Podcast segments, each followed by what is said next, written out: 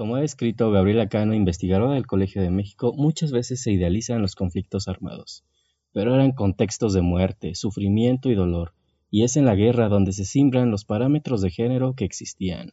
Una de esas historias que muestran cómo estos conflictos simbraron sin duda los parámetros del género es la de Amelio Robles, un coronel que participó en la Revolución Mexicana y se considera que fue la primera persona transgénero en México cuyo cambio de género fue reconocido institucionalmente. De alguna manera Amelio se, se adaptó a la forma de masculinidad que podría denominarse como una masculinidad violenta o una masculinidad pues de acuerdo a todo el contexto bélico. En este episodio tenemos la participación de Cris Macías Flores. Ha colaborado en instituciones como Fundación León AC, Centros de Integración Juvenil AC y actualmente es cofundador y coordinador de Educación y Promotoría Social de Creciendo en Diversidad Humana AC Yumana, una institución dedicada a atender a niñas, niños, adolescentes y jóvenes de la diversidad sexual y de género, así como a sus familias. Además es miembro de la coalición LGBTTIQA de Guanajuato y se considera a sí mismo promotor, defensor y activista por los derechos, la dignidad y resistencia de la comunidad LGBT.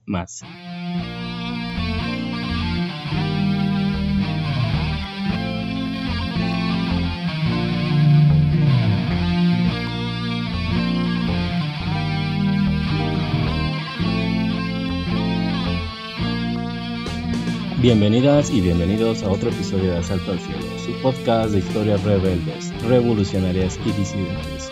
En esta ocasión les hablaré sobre Amelio Robles, una figura disidente de la Revolución Mexicana.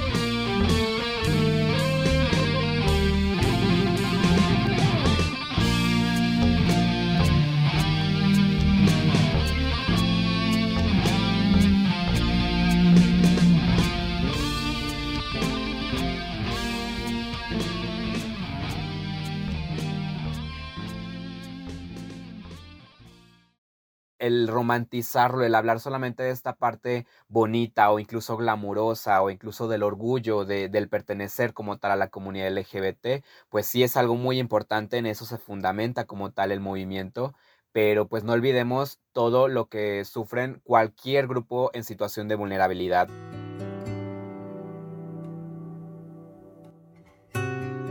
Amelio nació bajo el nombre de Amelia Malaquías Robles Ávila en el seno de una familia de clase media en Xochipala, Guerrero, el 3 de noviembre de 1889. Fue hijo, junto con Teodulo y Prisca, de Casimiro Robles y de Josefina Ávila. El papá de Amelio era propietario de una fábrica de mezcal. Murió cuando él tenía tres años y su madre se volvió a casar con Jesús Martínez, un trabajador que se dedicaba al ganado y con quien tuvo tres hijos más, Luis, Concepción y Jesús. Como la mayor parte de la población mexicana de la época, en su infancia Amelio fue educado en la religión católica y su familia lo mandó a una escuela para señoritas de la región que se llamaba la Sociedad de las Hijas de María de la Medalla Milagrosa. Aprendió a coser, lavar y planchar como cualquier otra niña de su época. En esos primeros años de niñez y juventud respondía al nombre de Amelia, y se caracterizaba por ser una mujer poco común para el contexto histórico en el que se encontraba, ya que desde muy joven aprendió a utilizar diversas armas y controlar caballos, actividades que social y culturalmente estaban únicamente relacionadas con los hombres. Desde pequeño mostró afición por actividades que en aquella época no eran practicadas habitualmente por niñas, y pese a las estrictas reglas aprendió a montar y domar caballos, así como a manejar armas. El caso de Amelio es un caso excepcional, es un caso muy interesante que no se tiene que romantizar porque también se tiene que ver desde el contexto pues patriarcal en el que se vivía, pero que también de ahí podemos sacar muchas cosas muy importantes, muchas cosas muy bonitas de su lucha, de lo que significa ahora para las personas de la comunidad LGBT, de lo que significa ahora sobre todo para los hombres transmasculinos eh, y el tener un referente eh, mexicano con esa magnitud y que pueda, puedan hablar de su historia, de la forma en la que se ha hablado de Amelio, pues es algo muy, muy importante.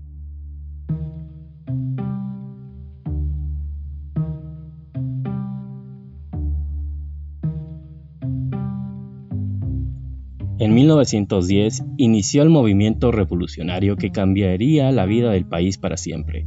Los grupos opositores al gobierno del general Porfirio Díaz, encabezados por Francisco y Madero, se alzaron en armas el 20 de noviembre de 1910, con lo cual se inició la Revolución Mexicana. El acercamiento de Amelio a la Revolución Mexicana llegó en 1911, a través de un club maderista en Xochipala, en 1912 y con apenas 23 años se unió a la lucha armada, cuando el general Juan Andrew Almazán pasó por Xochipala. Aquel grupo armado era el naciente Ejército Libertador del Sur, encabezado por Emiliano Zapata, uno de los líderes más importantes de la Revolución Mexicana, que luchaba por la justicia agraria a través del Plan de Ayala. Durante una entrevista que dio al diario El Universal en 1927, Amelio dijo que no sabía qué era el plan de Ayala ni lo que estaba pasando, pero vino la bola y se fue con la bola. El hecho de, que nuestros derechos no sean eh, validados, no sean reconocidos por el Estado, el eh, afrontar la discriminación o la violencia en cualquiera de, los, de las manifestaciones, en cualquiera de los ámbitos en los que nos desarrollemos, desde la infancia, eh, en la familia, en las amistades, en la escuela, en el ámbito laboral cuando creces, eh, en la calle, en el transporte público, en cualquier lugar al que vas eh, por, no sé, cualquiera de tus necesidades, por ejemplo, para el sistema de salud, también la discriminación y la violencia que, enfrentamos en básicamente todos los ámbitos y que, esto, y que esta violencia se vive en muchos tipos. Eh, esos son los retos que tenemos que afrontar pues cada día. Como hemos mencionado en episodios pasados, en la historia de la Revolución Mexicana se suele presentar la participación de las mujeres bajo el rol de las soldaderas o de las adelitas, encargadas de las labores de apoyo de las tropas. Sin embargo, también tuvieron un rol armado en el que muchas veces tuvieron que adoptar la apariencia de hombre para salir adelante. Incluso algunas tuvieron que cambiar sus nombres. Según explicó la historiadora Noemí Juárez a la BBC, muchas veces para defenderse de la violencia sexual. Si ahorita, en un contexto en el que se supone estamos viviendo un momento pacífico, la violencia hacia las mujeres es una problemática diaria, imagínate en un contexto de guerra.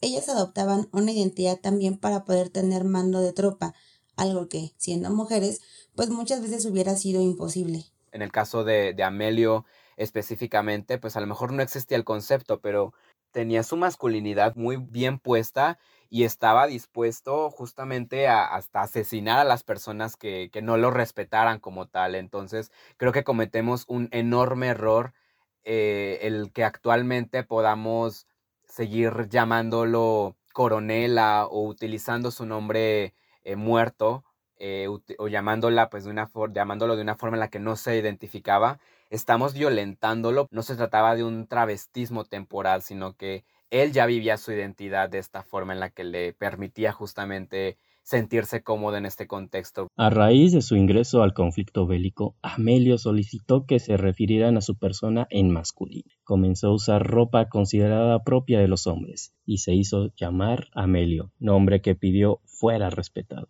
Ella misma dice que Amelio transitó de una identidad femenina impuesta a una masculina deseada. Se sentía y se comportaba como hombre, y su aspecto era varonil. Amelio Robles se construyó una imagen corporal y una identidad social masculina con los recursos culturales a su alcance en un aislado poblado rural mexicano. Con gran habilidad, Robles manipuló a su favor dichos medios culturales, la pose o performance de género, una cultura visual del cuerpo inaugurada por la proliferación de retratos de estudio y una presa industrial ávida de noticias sensacionalistas que se interesó y dio legitimidad a la historia del revolucionario zapatista.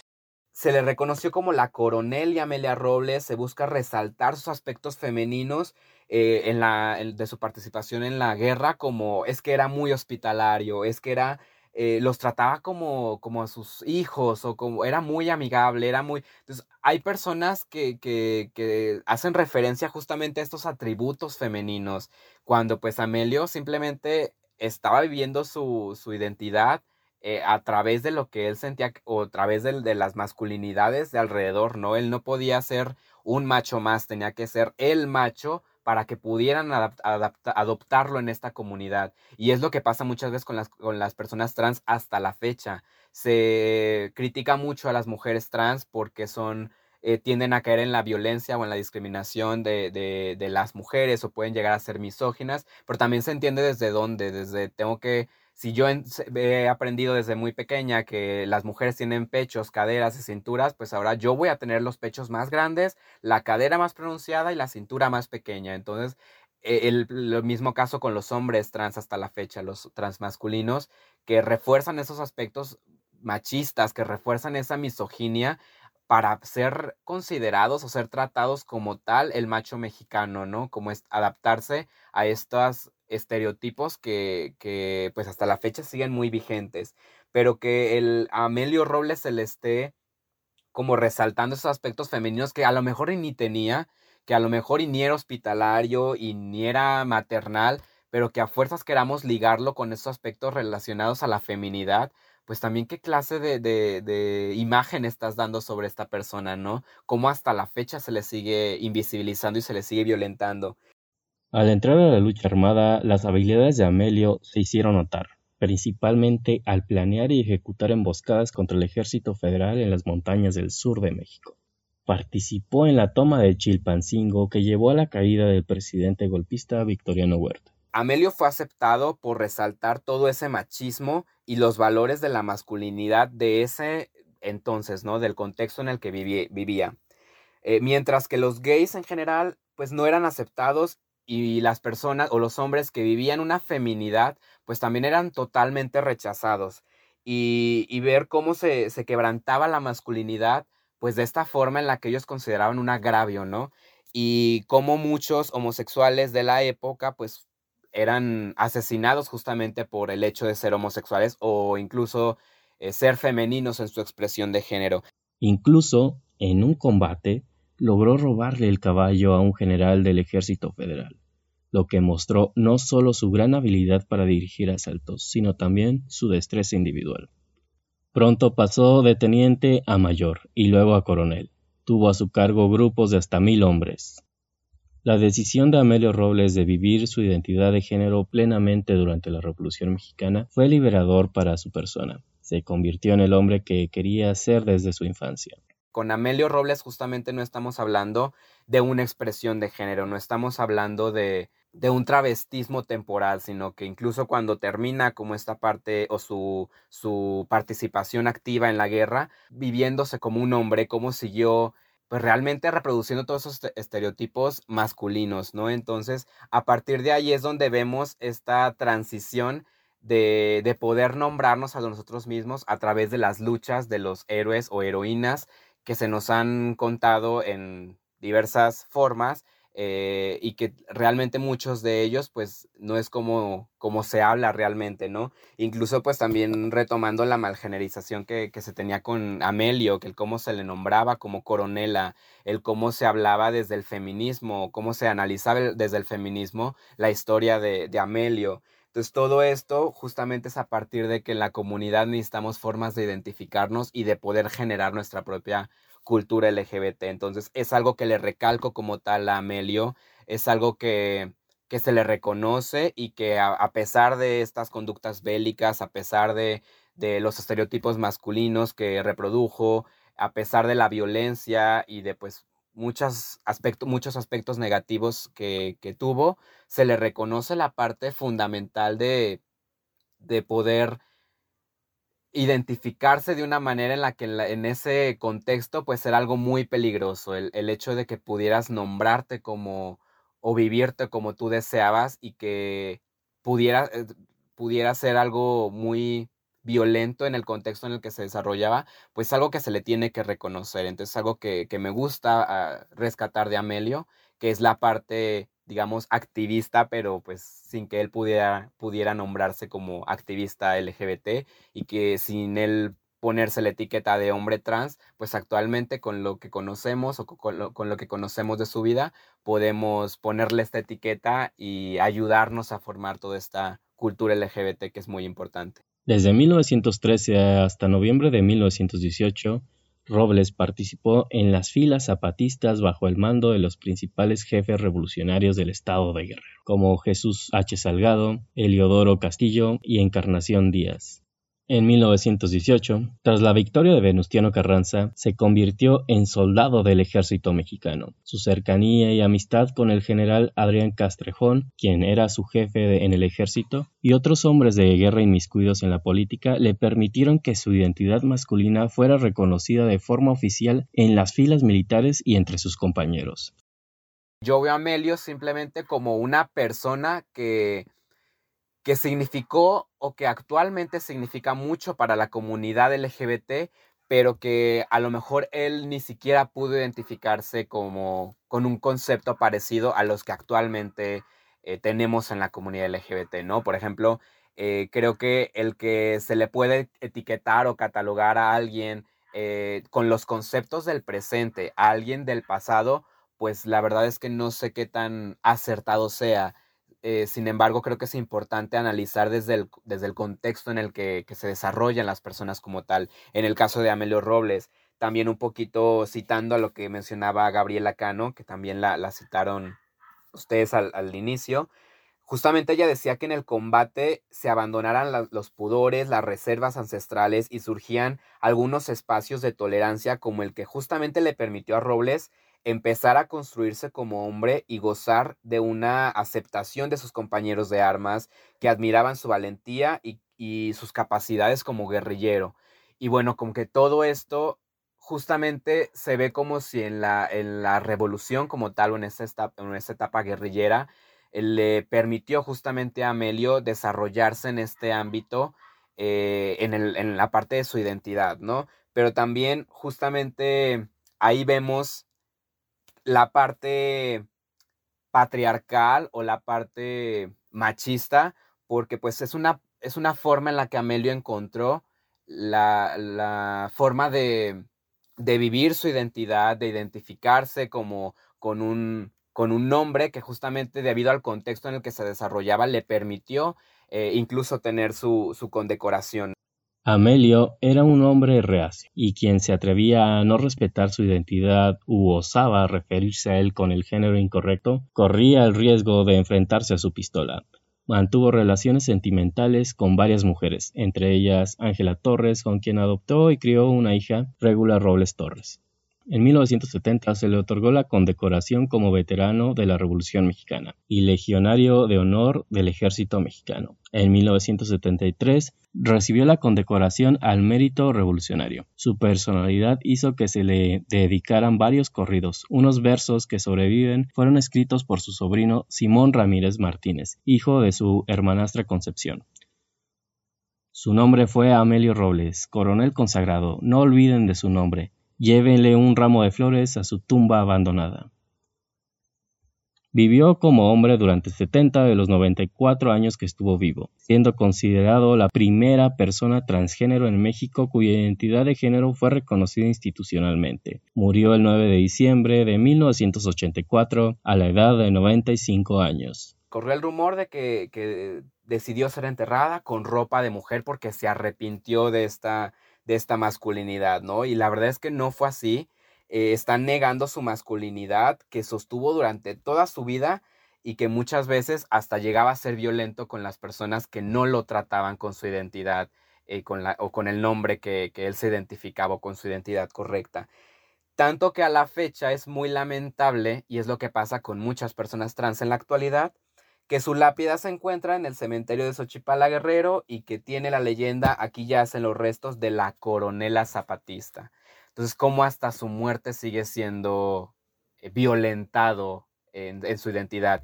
La participación de Amelio Robles en la Revolución Mexicana como un hombre transgénero cuya identidad fue reconocida y que recibió nombramiento como coronel marca un hito que, contrario a lo que comúnmente se piensa, indica que las personas de la diversidad de género siempre han estado presentes en nuestra realidad y han sido partícipes de los diferentes acontecimientos históricos de nuestro país. Ver a Amelio como un icono, claro que es algo importante porque en la comunidad LGBT, así como cualquier otro eh, grupo en situación de vulnerabilidad, necesitamos líderes, necesitamos formas de, de autoidentificarnos, necesitamos lo que conforma como la cultura, específicamente LGBT, todos estos manierismos, todo este lenguaje, los iconos LGBT. Entonces, el ver a Amelio o el analizarlo o el tomar parte de su vida como como un triunfo para la comunidad, porque pues también necesitamos símbolos, también necesitamos sentidos de pertenencia, estamos formados a través de, toda una cultura de hechos históricos, de hechos violentos, de hechos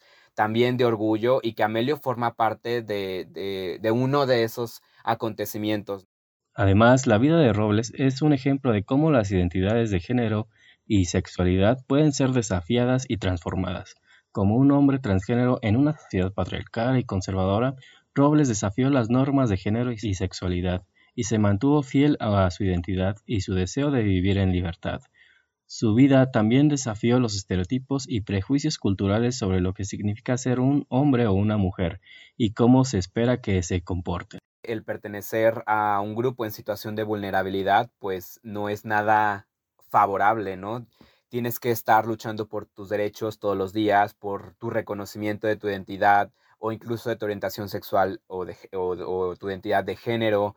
Eh, entonces, me parece que como grupo en situación de vulnerabilidad no puedo utilizar una palabra positiva, no puedo decir que todo es muy bonito y que, todo es muy colorido y hablar como tal del orgullo, porque sí, el, movimiento como tal, pues parte de esa idea del celebrarse, del, del hablarse con orgullo, de manifestar esta orientación sexual o identidad de género eh, de la forma en la que tú lo decidas hacer o compartir. Y claro que sí hay una parte festiva dentro de todo esto, pero no por ello también vamos a olvidar esta parte negativa de, la falta de reconocimiento, de la falta de accesibilidad a, a, nuestros derechos más básicos, de estos espacios a los que tenemos que entrar eh, y que no son espacios que nos dan o que se nos abren poco a poco, sino más bien son espacios por los que nosotros tenemos que luchar para entrar. La lucha por los derechos LGBTTIQA en México sigue siendo una tarea pendiente y aunque se han logrado algunos avances importantes en los últimos años, aún hay mucho por hacer. Debemos seguir luchando por la inclusión, el respeto y la igualdad para todas las personas, independientemente de su orientación sexual o identidad de género. La historia de Amelio Robles nos recuerda que la lucha por la justicia social y los derechos humanos no es fácil, pero es esencial para lograr una sociedad más justa e igualitaria. Hasta aquí terminamos el episodio de esta semana. No te olvides de compartir este podcast con todos tus contactos y apoyar este proyecto siguiendo las redes sociales para no perderte de los nuevos episodios. Nos encuentras en Twitter como Podcast Asalto al Cielo, en TikTok como Podcast Asalto al Cielo y en Facebook como Podcast Asalto al Cielo con una X después de la S. Agradeceré sus comentarios y reseñas en todas las plataformas. Asalto al Cielo está en Spotify, Amazon Music, Apple Podcast, Deezer, Google Podcast y Podimo. Y desde la plataforma que nos escuchen, no se olviden de calificar este podcast con 5 estrellas. La producción y el diseño sonoro estuvieron a cargo de Jonathan Ávila en alianza con Proyecto Sonoro. La idea, el guion y la narración son de su historiador de confianza, Cristian García. La voz que acompañó este episodio fue de Janet Breton. No se olviden de asaltar el cielo y alcanzar la utopía. Nos escuchamos en el futuro.